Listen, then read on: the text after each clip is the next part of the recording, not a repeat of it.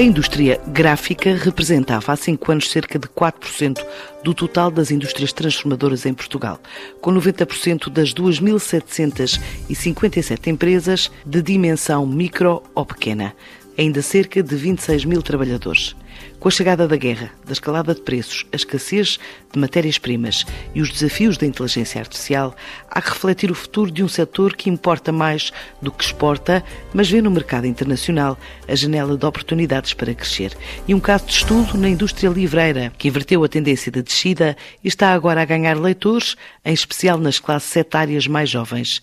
Neste fim de semana de encontro anual de profissionais do setor, no Luso, é convidado para falar na TSF deste negócio em português José Manuel Lopes de Castro, o presidente da Apigraf, a associação representativa do setor. Uma vez por ano encontramos-nos, daí o nome ser mesmo Encontro, para debater o Estado. O Estado de situações ainda não fechadas, infelizmente o processo de guerra continua e não sabemos que implicações é que poderá vir daí, mas o exercício passado tivemos mais de metade do ano com uma instabilidade de matérias-primas, quer na área de preço, escalou de uma forma como nunca tivemos, quer, e aí mais grave, escassez de matéria-prima. Isso perturbou o setor bastante e vamos agora ver como é que estamos. Aparentemente as coisas estarão a normalizar, quer pela via da oferta, quer pela via da estabilização de preços. Portanto, isso é uma preocupação que tínhamos, mas temos que partilhar, digamos, experiências e concluirmos que, de facto, essa área está estabilizada. Depois, as novas tecnologias. É uma matéria que vamos começar a olhar para ela com algum cuidado.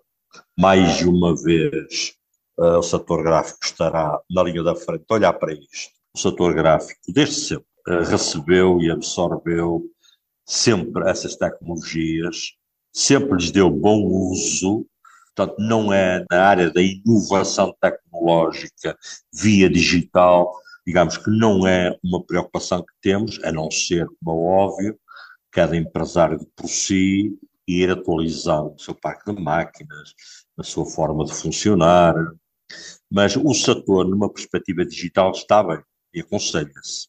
Está bem e recomenda-se, mas o que é que isso significa? Quantas empresas estão a atuar em Portugal? Como é que caracteriza hoje o setor, já depois da pandemia e agora desta escalada de preço agravada com a guerra na Europa e também com a escassez de matérias-primas?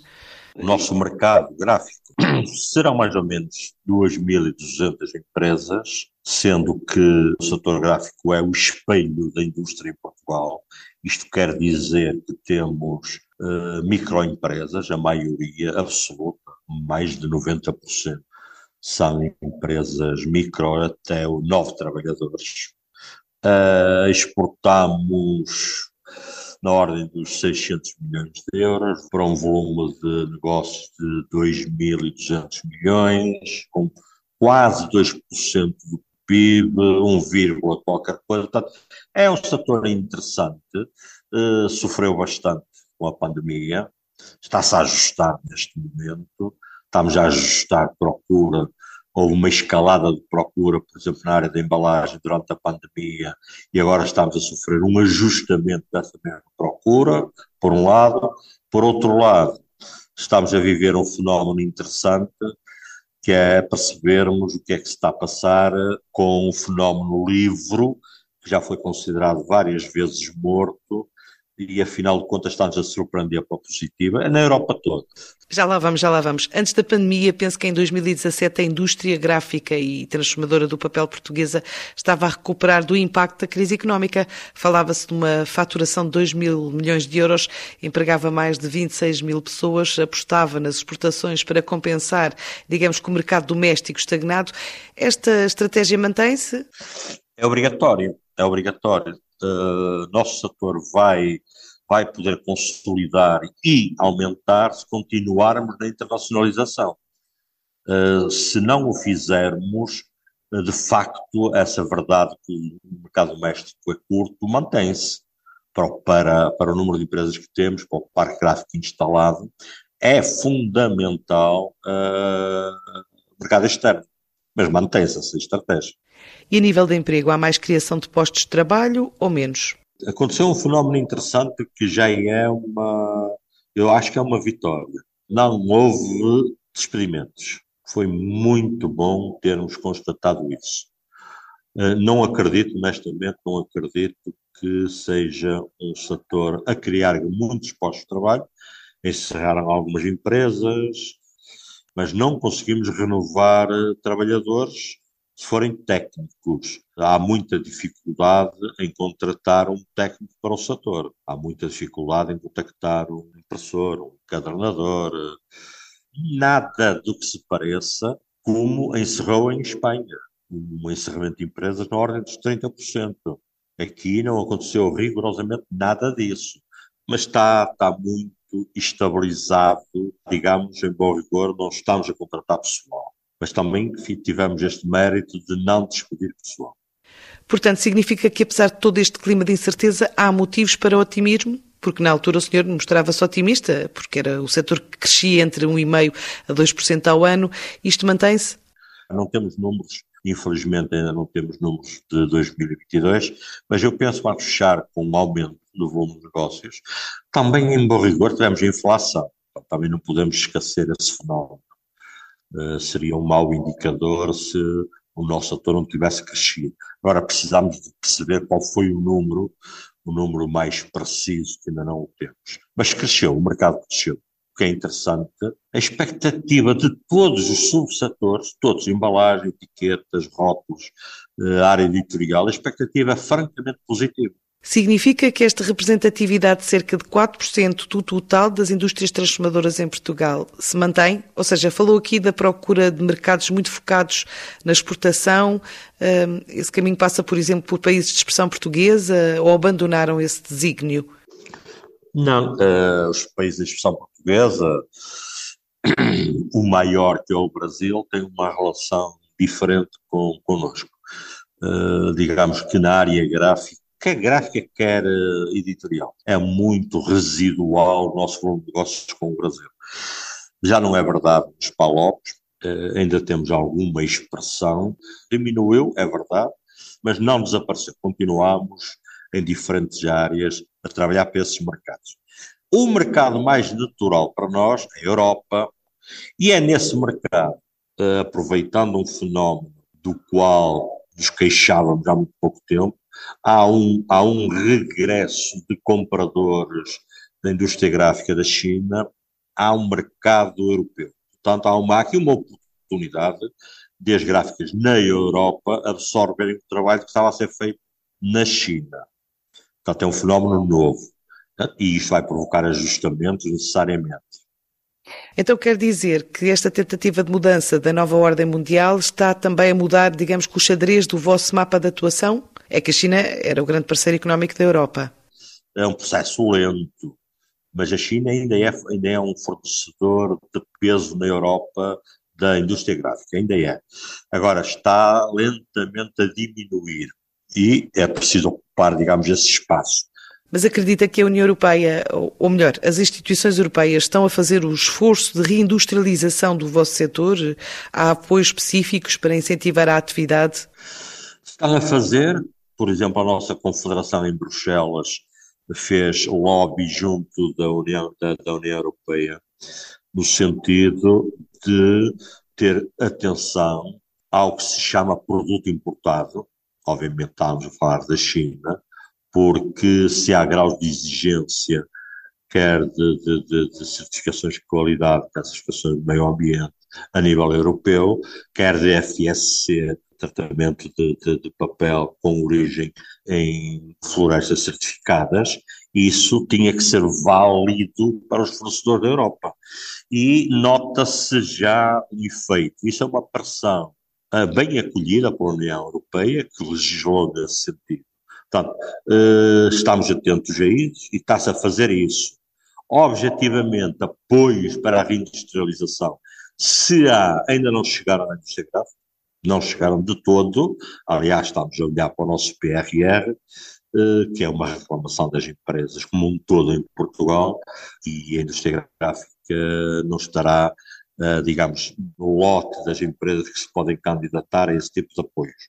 Embora uh, vai abrir agora o 2030 e teremos que ter calma para perceber se é pelo 2030 que as empresas podem investir. Especificamente para a Europa, não conheço nenhuma medida concreta para a tal reindustrialização.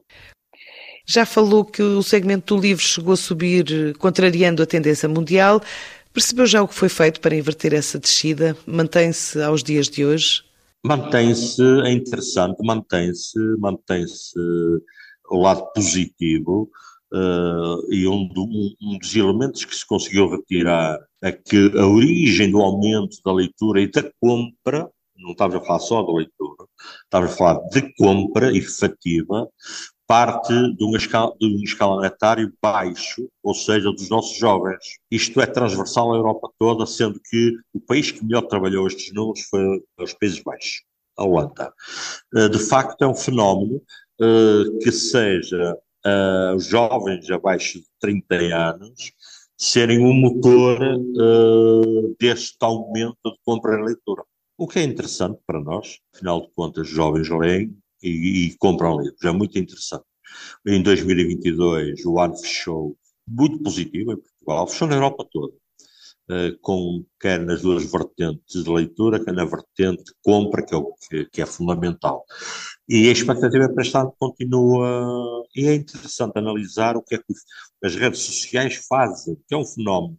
Por exemplo, aquela rede social TikTok, que pôs os jovens de todo o mundo a ler sugerindo títulos, sugerindo autores, sugerindo. E, e, e, os jovens aderiram em massa. Podemos concluir que as redes sociais e a internet em geral estão a funcionar como instrumento de estímulo à leitura em papel e não o inverso? Este caso concreto da TikTok é verdade, 100% verdade. A partir daí temos que ter cuidado. A leitura a partir do telemóvel é uma leitura fragmentada é uma leitura que não é a mesma coisa ler a partir de papel ou a partir de telemóvel. Estamos a falar de duas leituras distintas, com graus de compreensão diferentes. Portanto, a, a, a, o, que, o que esta rede TikTok, e é especificamente esta, fez foi uma coisa que não era expectável, foi uh, pôr os jovens a lerem papel, o que é muito interessante, muito interessante. Eh, não foi dizer leiam, eh, está aqui no telemóvel, não. Aliás, estou bem de acordo ao que os cientistas, ao que os investigadores de todo o mundo uh, têm passado, que é atenção à exclusão do papel, porque há matérias que convinha que continuassem a ser em papel. Uh, e nós sabemos a dificuldade que a comunicação social ao nível de escrita, revistas e jornais tem tido, acompanhamos a diminuição das tiragens, acompanhamos o encerramento de títulos, isso preocupa-nos, como é óbvio, que é uma área que ainda não estabilizou. Já falou aqui do trabalho da Confederação Europeia da Indústria Gráfica, eh, a nível europeu. Penso que há uns cinco anos chegou a apontar para um reforço da indústria a nível europeu e que Portugal estava a acompanhar, mas a um ritmo inferior por exemplo, ao registado nos países bálticos, essa tendência mantém-se ou aumentamos o ritmo face a outros parceiros da Europa?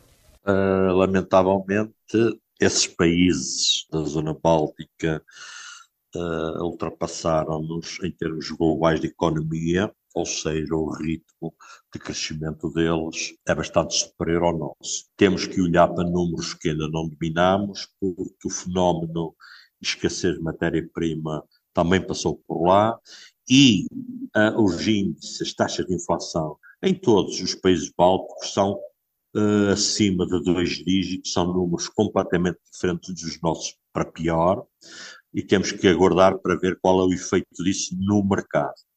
Uh, o que aconteceu? Continua os projetos na Lituânia, na Letónia, na Estónia, de natureza, de natureza gráfica, que foram promovidos e acompanhados pela Suécia, pela Dinamarca, pela Noruega. Portanto, esse fenómeno continua.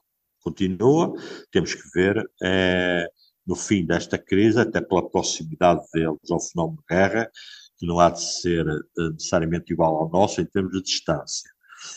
Na, na, naquela área que temos a Turquia e a Polónia, a Turquia a dominar claramente uh, um grande setor em crescimento, que é o chamado digital têxtil, imprimir em têxtil, mas em digital. Esse, esse mercado, que é um mercado em crescimento, uh, está a ser dominado pela Turquia e, ainda não chegou à Península Ibérica à dimensão, digamos, do, do mercado turco.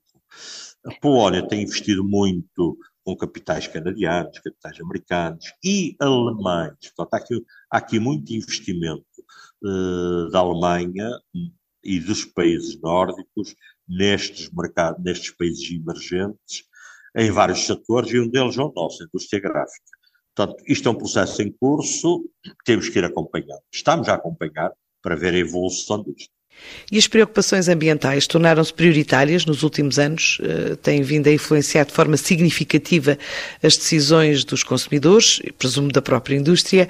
Aliás, na pasta de papel, a taxa de reciclagem no continente europeu aumentou uh, de forma considerável nos últimos 20 anos, penso que já era de 50% em 2014. Como é que estão a trilhar este caminho da sustentabilidade e da reciclagem?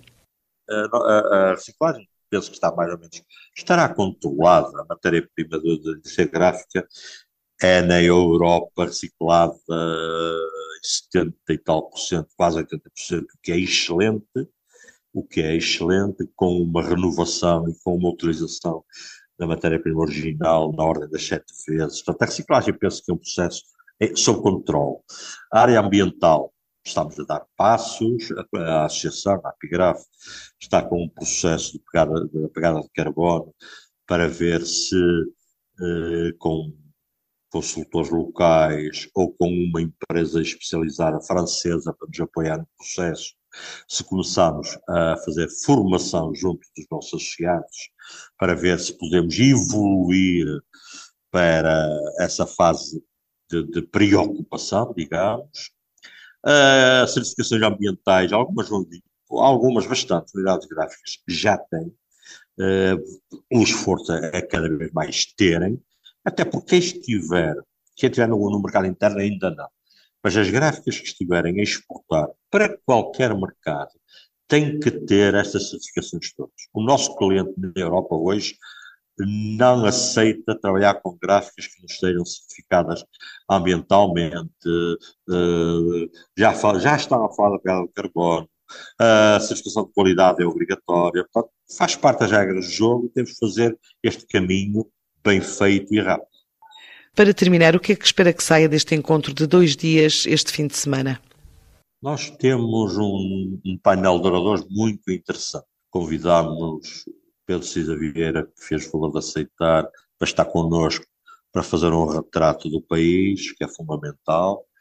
Temos especialistas, por exemplo, na área ambiental, qual falar, na, na, na área da, da, da embalagem, que são muitas preocupações instaladas, até por ter saído muita legislação a nível europeu na embalagem de, de uso simples dos plásticos. No, portanto, há todo um conjunto de preocupações. Temos um, um grupo de oradores muito bons. Uh, o que é que eu espero? Espero que, saia que saiam alguns alertas, uh, alertas da, da, da, da, às empresas que, por força do dia a dia do seu trabalho, podem estar a acompanhar estas exigências, requisitos e temos que, uh, no bom sentido, abaná-los para, para, para, para, para que eles percebam que têm que entrar urgentemente neste processo de certificações. E partilharmos, que é fundamental, é partilharmos experiências e percebermos se de facto já temos alguma estabilidade ao nível de fornecedores e ao nível de matérias-primas, porque o setor uh, tem uma total dependência uh, de importação, mais de 90%. Mas a matéria-prima, o que temos nosso é o papel da Navigator, que é uma referência só, que é um offset.